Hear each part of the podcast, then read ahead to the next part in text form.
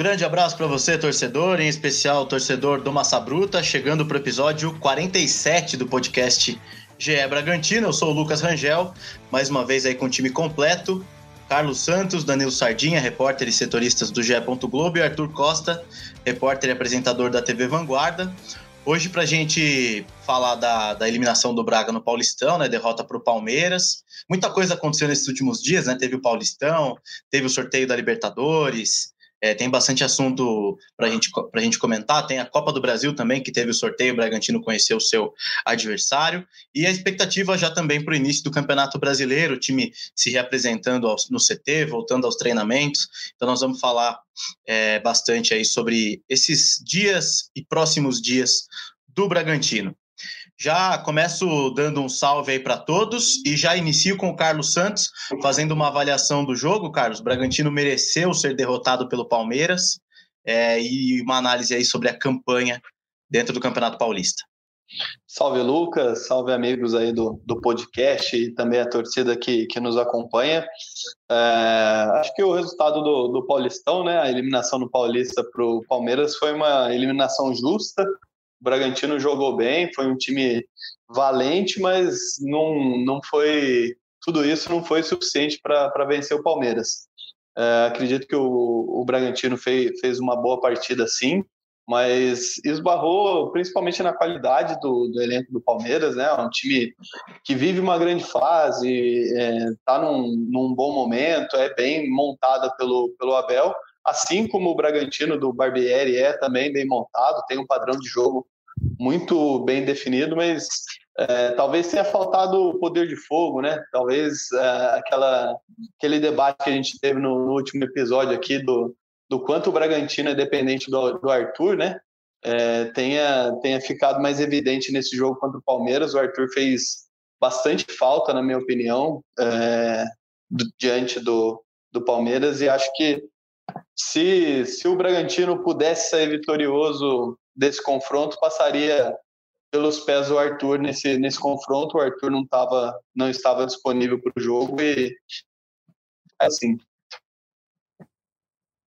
Danilo Sardinha, você esperava mais desse time, mesmo sem a presença do Arthur? Ou você gostou do que você viu lá no Allianz Parque? Você acha que o Bragantino, uh, apesar de ter perdido, uh, saiu de campo de cabeça erguida? Salve, amigos, salve, torcida. Ah, eu acho assim, o, o Bragantino, claro, eu acredito que tinha condições, sim, de até de passar né, é, pelo Palmeiras, pelos últimos resultados contra o próprio Palmeiras, que a equipe já enfrentou né, no, no Campeonato Brasileiro, teve duas vitórias. No, na primeira fase, no Paulistão, também foi um bom jogo, né? Apesar do, do Palmeiras é, entrar em campo também com desfalque, o Bragantino também entrou com um time alternativo. Enfim, tinha condições, mas assim, não dá para também tirar o mérito do Palmeiras, né? A gente sabe que o Palmeiras é uma equipe aí que vem, né, essa aí a acho que é a décima né, final que a, que a equipe vai, uma equipe que está totalmente embalada. Então, assim, eu concordo também com, com, com a falta do Arthur, né, que fez para a equipe. O Arthur, né, o próprio Barbieri mesmo na coletiva comentou isso, né, que da, da, da, fez até uma, uma, uma espécie de uma comparação, né, com o Arthur, com o, o Dudu do, do Palmeiras, né? É um jogador que faz essa, essa falta para a equipe, né? Acho que o Arthur, dos principais jogadores aí do futebol brasileiro, faz falta em qualquer equipe. Mas assim, eu acho que o Bragantino poderia mais, mas não que fez uma partida ruim contra o Palmeiras, né? Que deixou a desejar, muito a desejar. Mas assim, é porque também enfrentou o Palmeiras na casa do Palmeiras, uma equipe difícil, então eu acho que avali, na, avaliando no geral a campanha do Bragantino, até onde chegou, acho que foi uma boa campanha. Eu acho que estão mais pontos positivos do que negativos tirados desse Paulistão. O, o Arthur, quanto à ausência do seu xará aí e a entrada do Elinho fizeram a diferença nesse resultado? Boa tarde, Lucas. Boa tarde, não, não sei a hora que, vocês vão estar ouvindo, né? Mas é um salve, né, para todo mundo que está ouvindo. A gente está gravando à tarde, é, o podcast. É, cara, fez muita falta.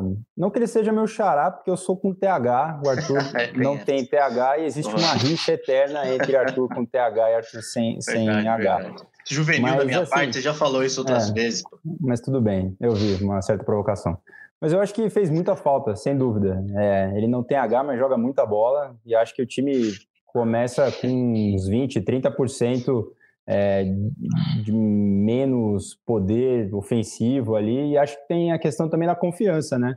Dos jogadores ali que estão em campo, de olharem para o lado e falar: meu, o Arthur a qualquer momento pode fazer uma jogada que vai facilitar nossa vida, que vai resultar num gol.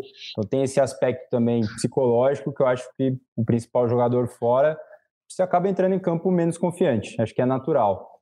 Mas acho que assim o gol no começo do Palmeiras mudou as coisas e eu fiquei é, surpreso de forma positiva pela reação do Bragantino que não se assustou, né? Naquele momento poderia ter entrado ali em colapso e de repente tomado até o segundo naquela blitz que o Palmeiras fez no começo do jogo, mas acho que o Bragantino deu respostas ali que mostraram que o padrão de jogo seria aquele mesmo e depois teve chance, até porque empatou, né? E teve chances de empatar de novo.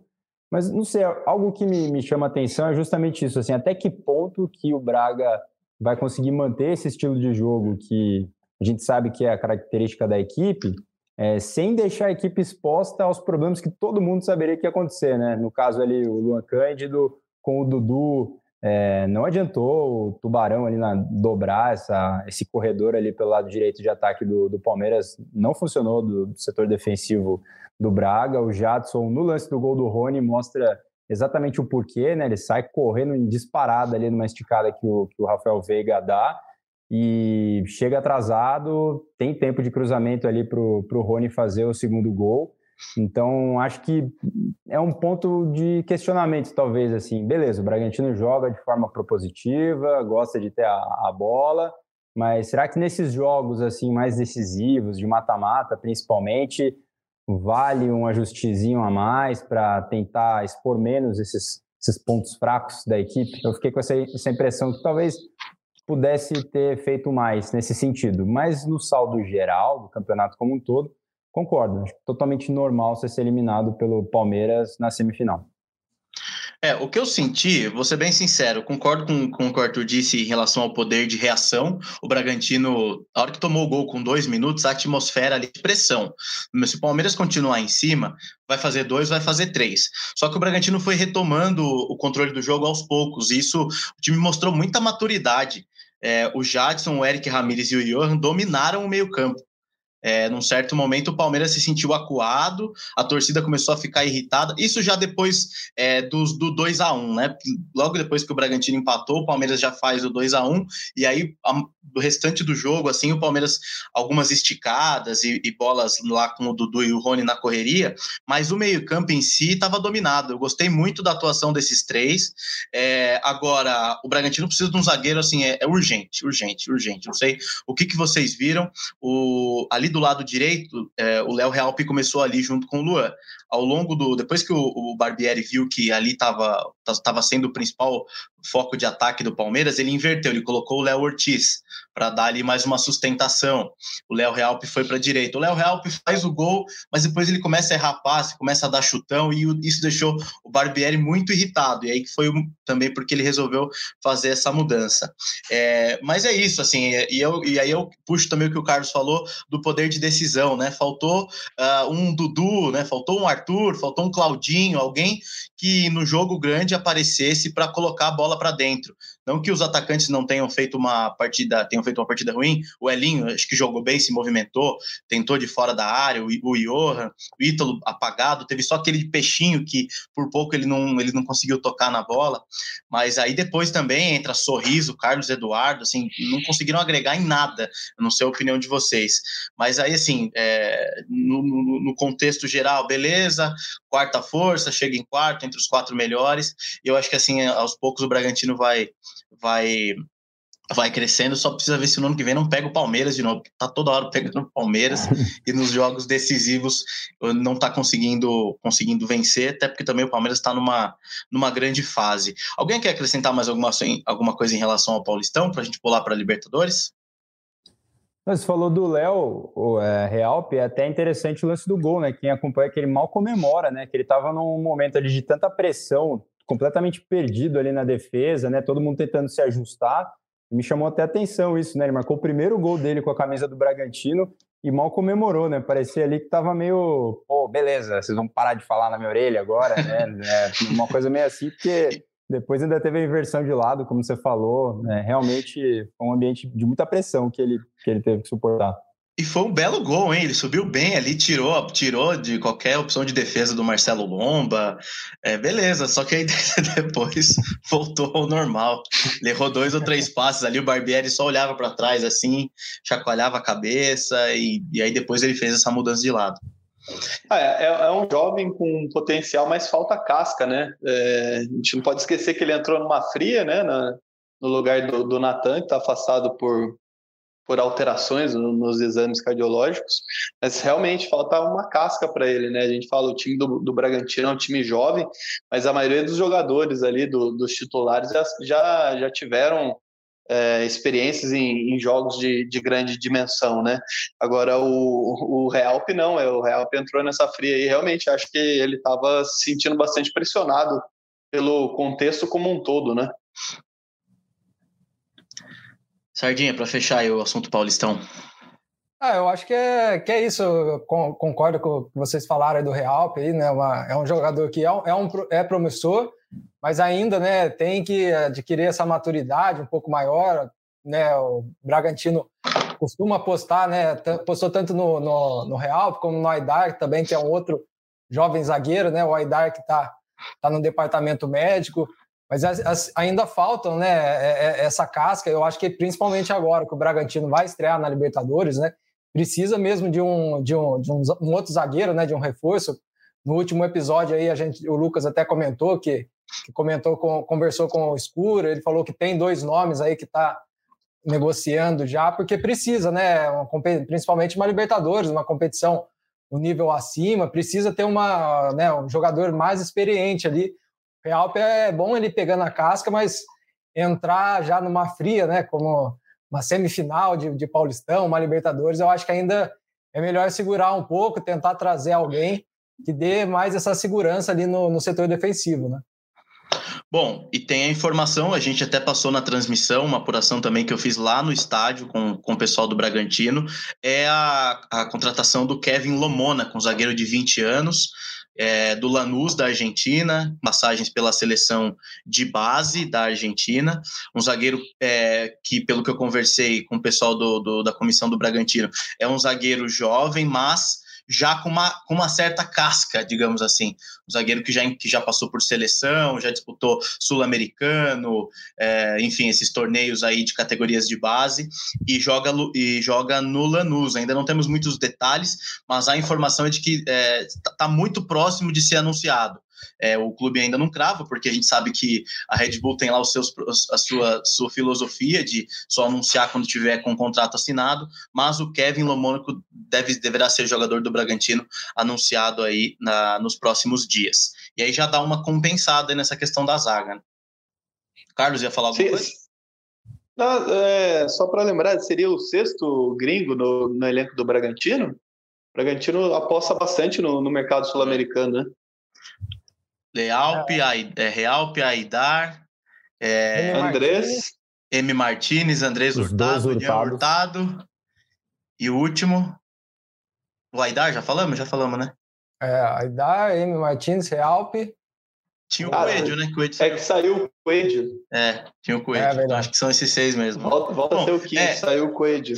É, foi o que o, até o, o Noriega observou da, da Red Bull gostar de atacar o mercado sul-americano, de ter essa observação mais ampla, principalmente no mercado sul-americano, no Equador, na Venezuela, no Paraguai, mercados em que, teoricamente, o Brasil leva vantagem financeiramente, e aí acaba encontrando nomes aí que, que podem ser é, destaques, né, aqui no, no Bragantino. Bom, mas então beleza, acho que é isso, né? Bragantino quarto lugar no Campeonato Paulista, quarta melhor campanha, e agora pensa nos próximos compromissos da temporada. O principal deles, Libertadores. Queria uma avaliação de vocês. A mesma pergunta para os três é, em relação ao, ao, grupo. Na minha visão, é um dos grupos mais fortes. De novo, o Bragantino caindo num grupo forte, aconteceu na Sul-Americana no ano passado, e agora na Libertadores, simplesmente com três times que já foram campeões e de camisas muito pesadas, hein, Carlos? Eu concordo com você, o Bragantino no grupo C, né, ao lado do Nacional do Uruguai, Vélez e Estudantes da, da Argentina. Acho que é um grupo bastante complicado, né? Bastante gente fala que o, o grupo do Corinthians talvez seja o grupo da morte, né?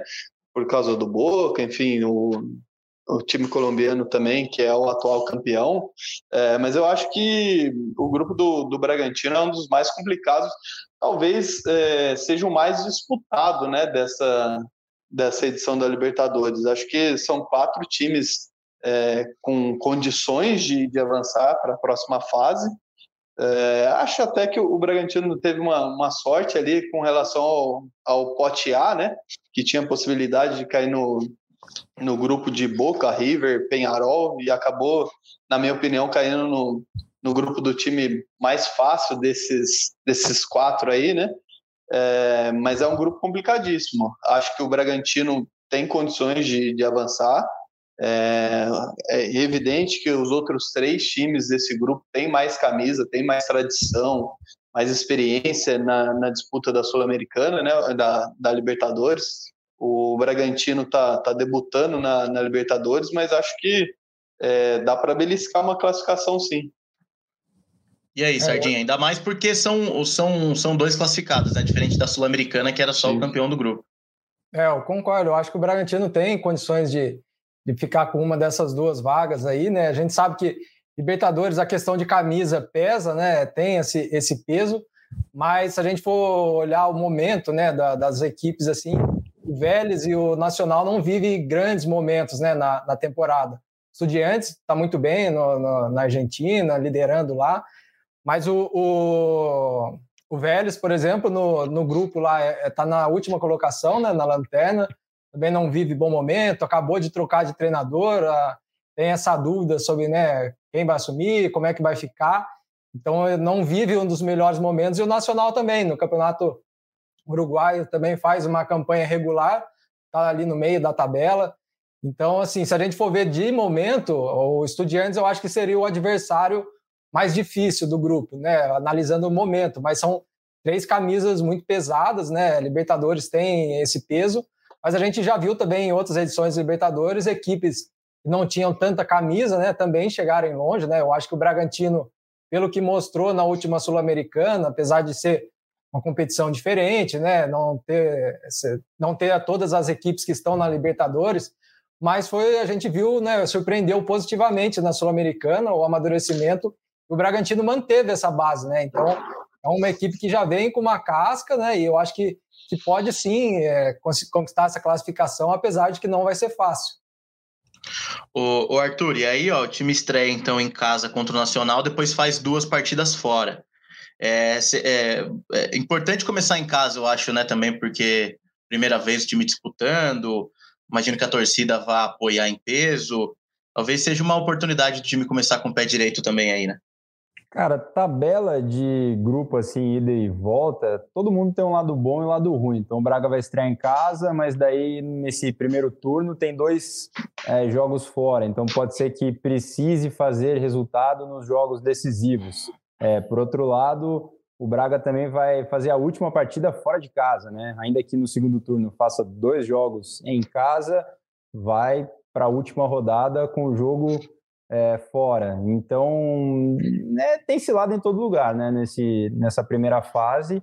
Mas eu destaco aqui que realmente é um grupo dificílimo, né? Eu acho que deu muita sorte no pote 1, pegou o melhor adversário do pote 1, porque os times uruguaios, teoricamente, são os mais fáceis aí desses mais tradicionais, né? Que a gente já explicou aqui nos episódios anteriores que esse primeiro pote é muito mais camisa, né? O histórico ali das, das equipes ao longo ali dos anos do que momento atual. Então, beleza, o Nacional foi uma boa, mas é difícil, né? Time argentino, por mais que esteja mal ali no, no campeonato local, né? No campeonato argentino, é, é, sempre encrenca. E muitas vezes, a gente já viu isso não tão distante, times que estavam brigando até para não cair naquele aquele esquema muito louco de rebaixamento que tem na Argentina, da média das competições, e estava ali disputando final de, de Sul-Americana. É, então, às vezes, deixa o foco total na, na Copa, né, que eles gostam de chamar, e às vezes acaba sendo um problema. Então, no caso do Vélez aí, pode ser que aconteça isso. O Estudiantes está num momento muito bom, né? Tem o Zelinski lá, que é um técnico meio que lendário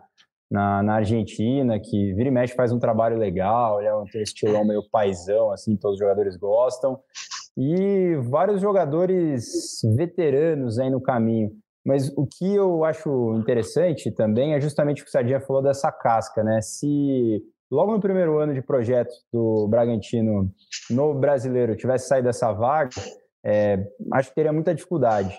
Mas pelo que o time, né, que é essa mesma base de jogadores que está esse ano, né, passou na Sul-Americana, todos os percalços ali, daquela classificação improvável da primeira fase, quando só passava um, e o mata-mata, aquela batalha lá em Rosário, tudo isso faz com que o Bragantino entre com outro jeito na Libertadores. Então, beleza, são competições diferentes, outro peso, mas acho que essa vivência de uma competição internacional com times argentinos, o Bragantino já tem e entra em outro estado de espírito para essa, essa fase de grupos e acho que tem total condição de, de fazer os resultados, principalmente jogando no, na bisão, para ter um pouco mais de tranquilidade. Você falou da tabela, quem sabe começar né, com, com, com esse pé direito aí na, na, na partida de estreia deu uma tranquilidade maior né, daqui para frente, porque na Sul-Americana foi o contrário, né? O time começou capengando e foi crescendo na, na reta final.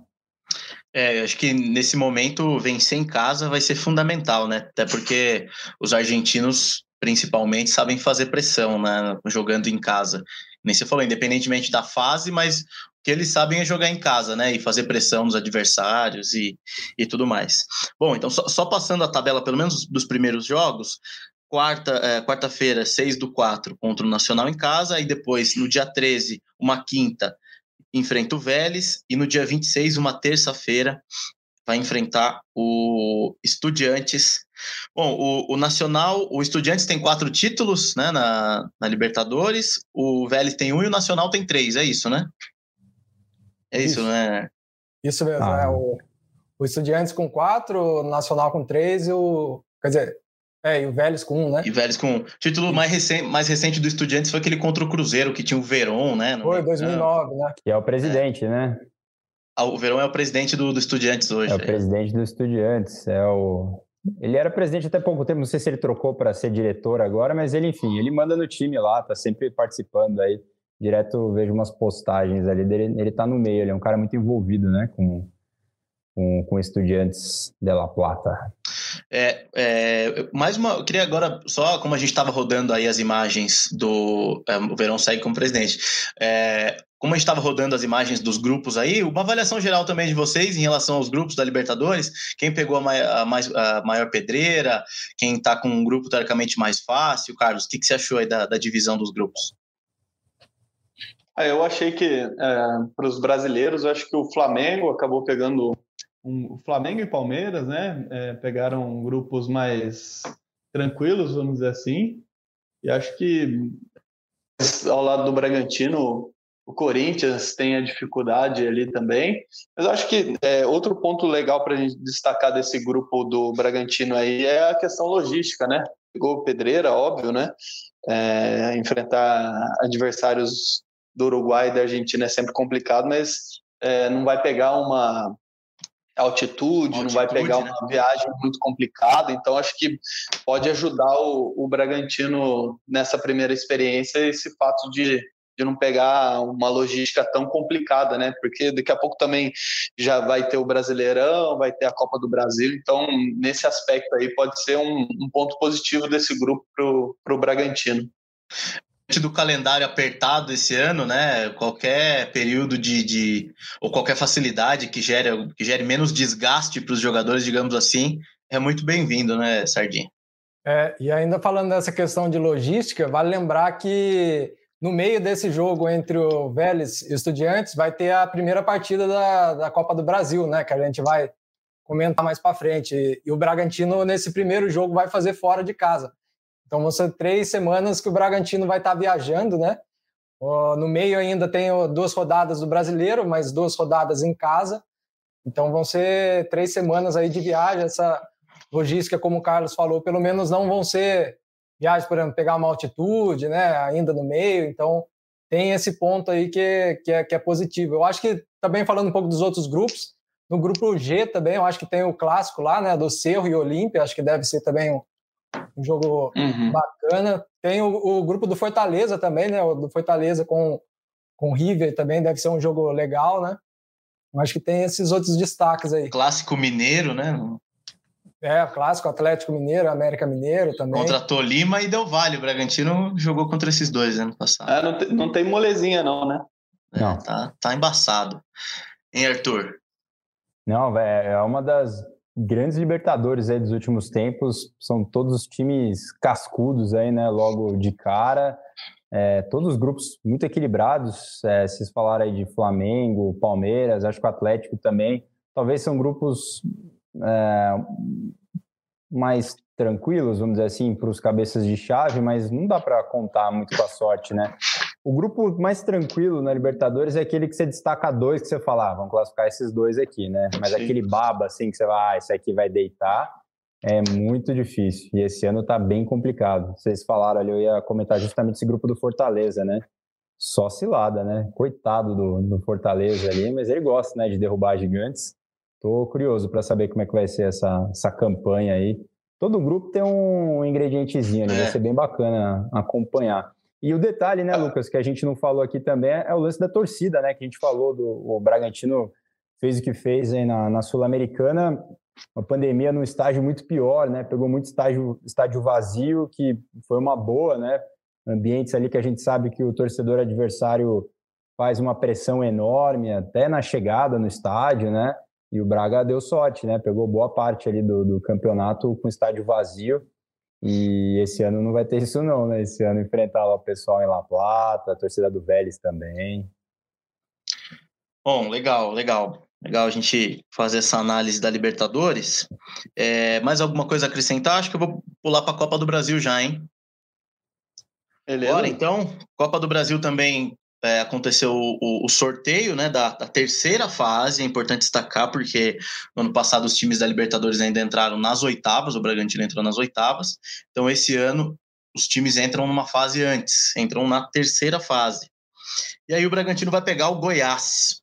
Primeiro jogo fora, segundo no Nabizão é, era um dos adversários ali dentro do pote 2 lá, né, da, da, da segunda opção do, dos, dos, times, é, um dos mais, é, não temidos, mas um dos times mais fortes, que é time de Série A, né, voltou para a Série A agora, é, enfim, fez contratações, e aí o Bragantino vai, vai fazer de novo um duelo de Série A aí, na Copa do Brasil, ano passado foi eliminado pelo Fluminense, e aí queria uma avaliação de vocês em relação a, a esse confronto, é, enfim, o time poderia ter dado um pouco de sorte, pegar os adversários um pouco mais fracos, mas a zebra está passeando pela Copa do Brasil aí desde o início, então não dá para a gente ficar também contando com isso, né, Carlos? O que, que você achou aí desse, desse adversário? É claro que, que tinha adversários mais, em teoria, mais fracos, né?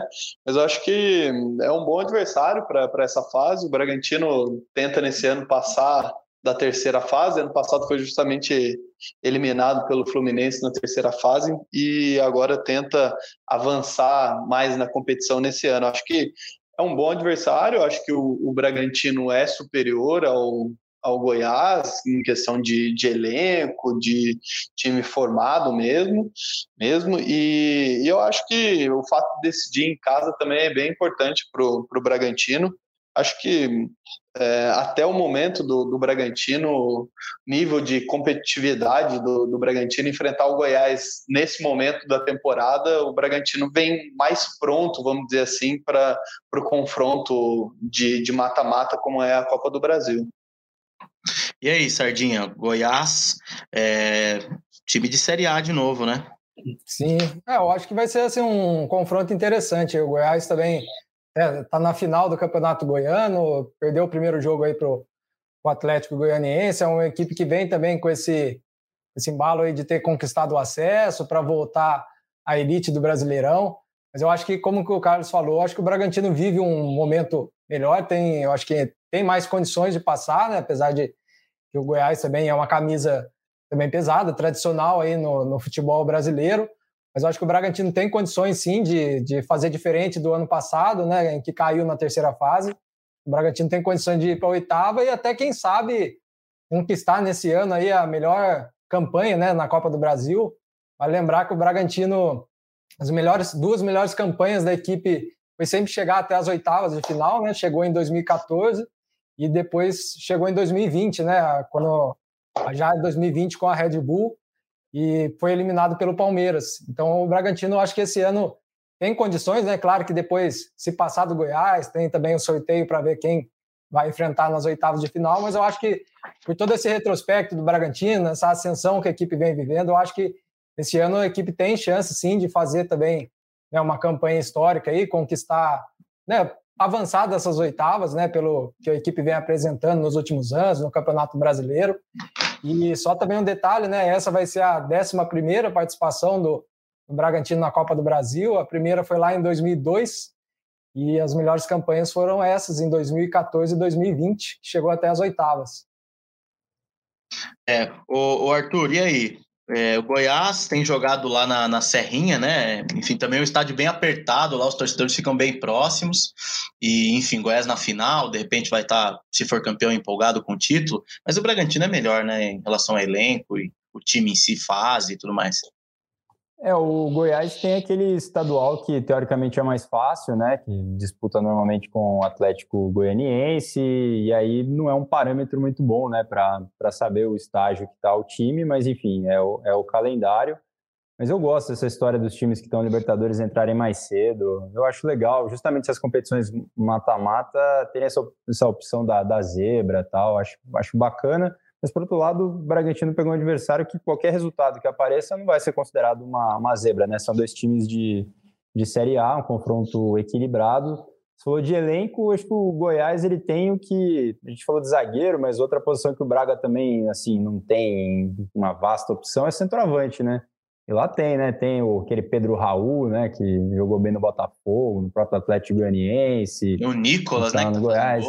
O Nicolas, exatamente. Cabeludo, já rodou em algumas, algumas equipes aí, parou por lá. Tem o Fernandão, é, tá lá ainda, né? Se eu não tiver enganado, recentemente. Goleiro Tadeus.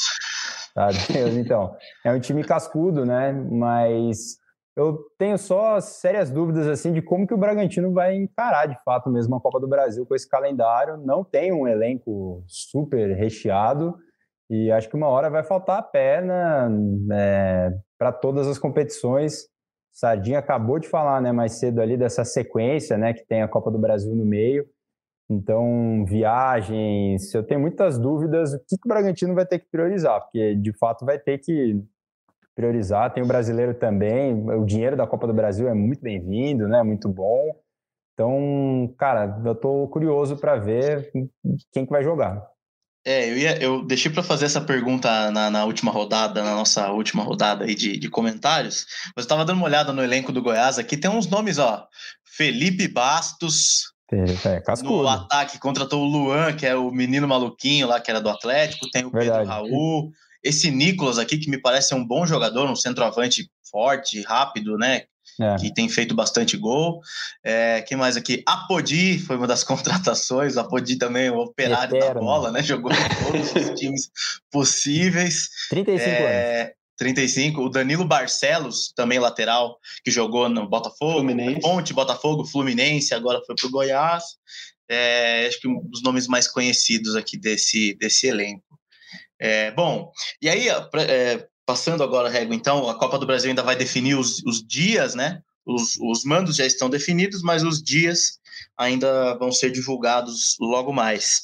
E aí, para fechar eh, essa nossa conversa, nossa roda de conversa do, do, do podcast, eu queria fazer duas perguntas para vocês. Uma, uma o Arthur já, já, já matou ali, que é: o Bragantino tem elenco para suportar todas essas competições, para levar essas competições em alto nível? E a segunda pergunta é se deveria priorizar uma ou outra. Carlos. Bom, é, as, as, perguntas são, são juntas praticamente, né? Eu acho que o Bragantino tem um bom elenco, mas não suficiente para todas as competições, para chegar com força em todas as competições e, e uso é, essa minha resposta o exemplo da temporada passada, né?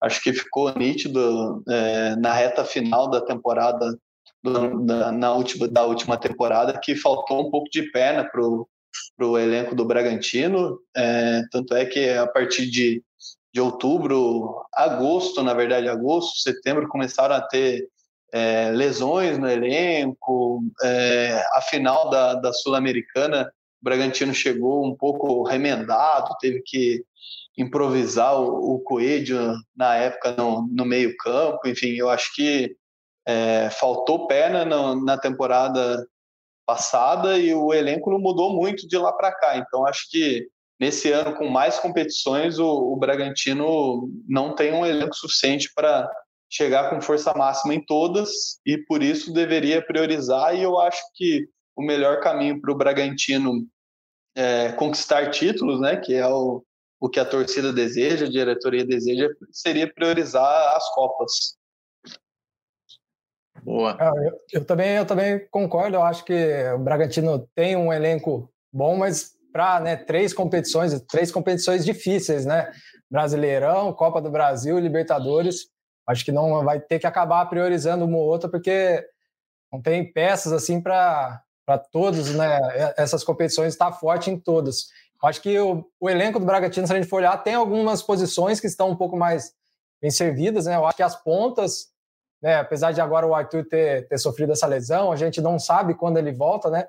Mas vamos supor que se ele tivesse à disposição, né? Tem o Arthur, tem o Tubarão, o Elinho, o Sorriso, o Carlos Eduardo, o Leandrinho, enfim, é um setor que tem né, opções ali na ponta.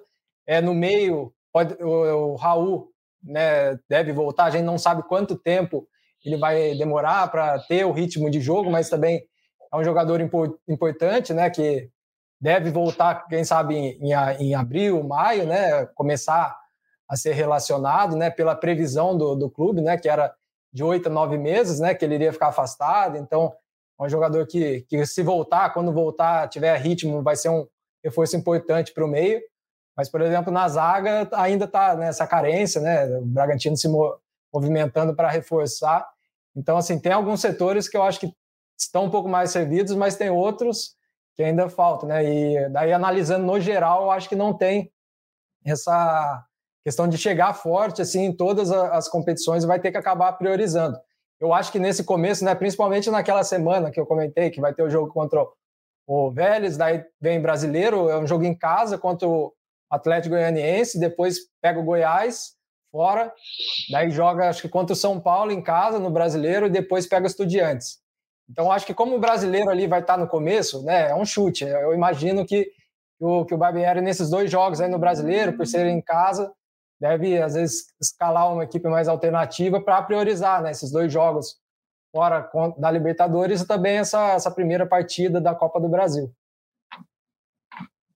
E aí, Arthur, priorizar, elenco, quais são as suas opiniões aí?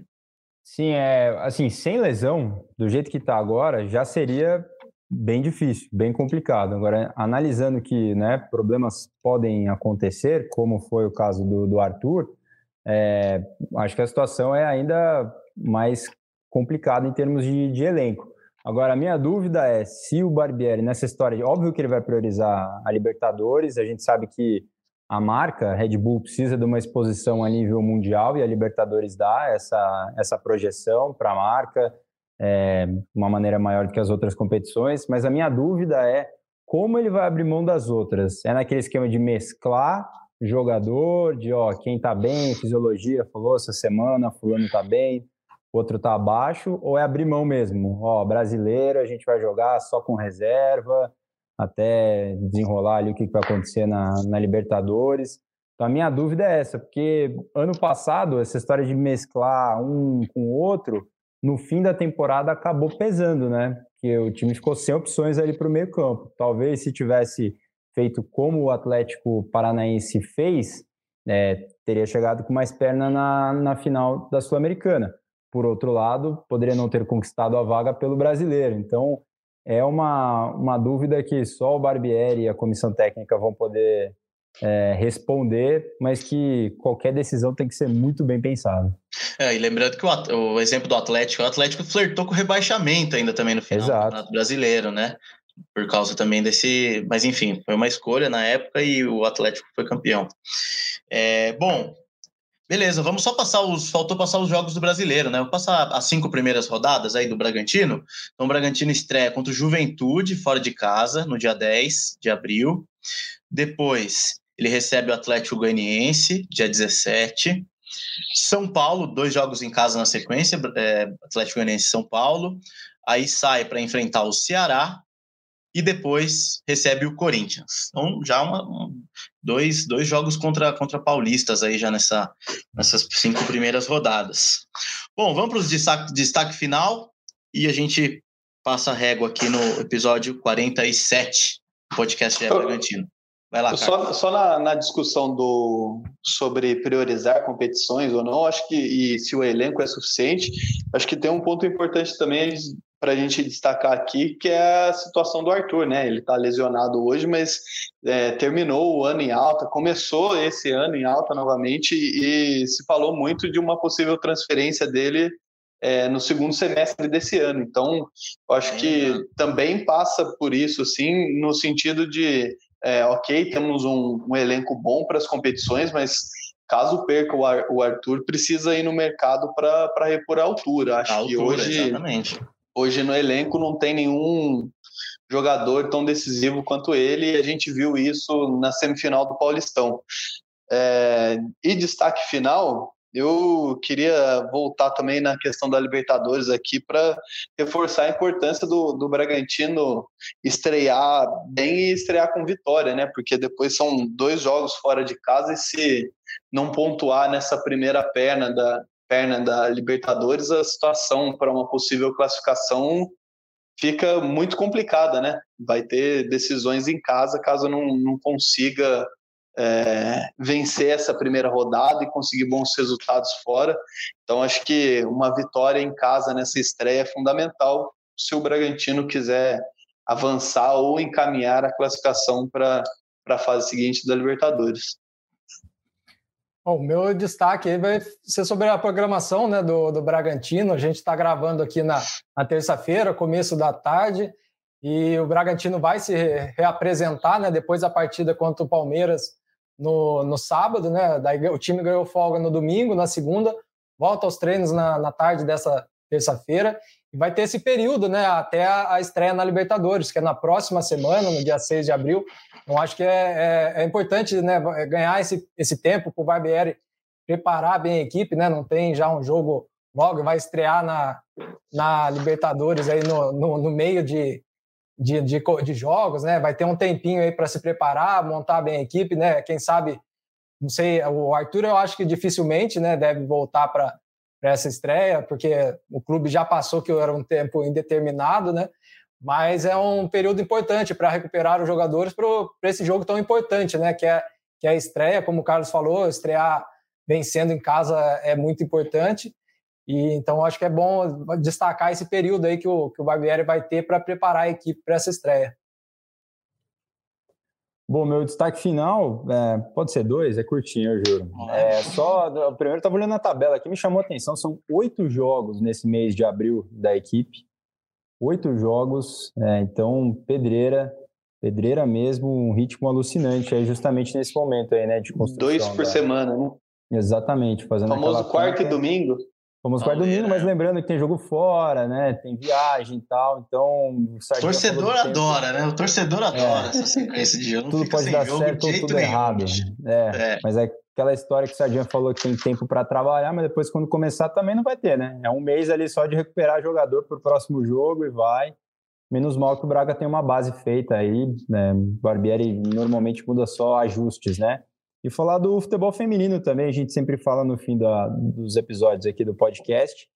Braga muito mal, né, no Campeonato Brasileiro, esse início aí de Série A1, perdeu de novo, né, o único time que é a Lanterna, o único time que ainda não pontuou, volta a campo então agora no próximo fim de semana, dia 2, contra o Inter, né, que é um dos primeiros colocados, time que está investindo forte aí, né, no, no feminino, então, nossa, que começo, né? Acho que ninguém esperava por isso, o time que veio tão embalado, né? Mudança de comando técnico e tal. O time veio embalado aí, animado, depois, né, da classificação do jeito que foi, né, na A2. Então, vamos ver, né? Vamos ver o que acontece aí com o time da Rosana, multicampeã Rosana, pelo futebol feminino, ela que está comandando a equipe do Braga. É importante, importante você ter citado, né, Arthur? Porque ó, a tabela já são quatro jogos é, e cai em quatro, né? Então, o Bragantino é. recém, recém promovido aí, fazer uma campanha pelo menos para se manter na Série A aí seria importante aí também para acompanhar esse crescimento do futebol feminino, esse novo campeonato, né? Com novos investimentos, times vindo forte. Bem lembrado. Bom, o meu destaque final vai justamente para a expectativa aí pela, pela, pelo anúncio dos zagueiros aí, né? O Kevin Lomônaco e, e um segundo zagueiro aí que estava já em fase final de negociação. Esse ainda a gente não, não, não conseguiu apurar quem é, mas é, zagueiros aí que podem vir para reforçar o elenco do Bragantino que está precisando, assim. Não que o Léo Help não seja capaz de, de, de melhorar o seu desempenho, mas hoje acho que para os desafios que vem aí é importante ter um cara é, que, que, que chegue para ser o titular e conquiste ali a confiança do Barbieri e do torcedor. Beleza, senhores? Acho que é isso, hein? Fechando então o episódio 47 do podcast GE Bragantino. A gente volta aí a se falar ao longo do, dos próximos dias. Vamos com certeza fazer, deve fazer um podcast aí antes da estreia para a gente falar melhor sobre o jogo, sobre o Nacional, expectativa também em relação à estreia na Libertadores. E a gente segue acompanhando então o Bragantino. Beleza? Agradecer aí ao, ao Arthur Costa, Carlos Santos, Danilo Sardinha, ao Maurício e ao, e ao Rafael na técnica. Um grande abraço, torcedor, e até a próxima.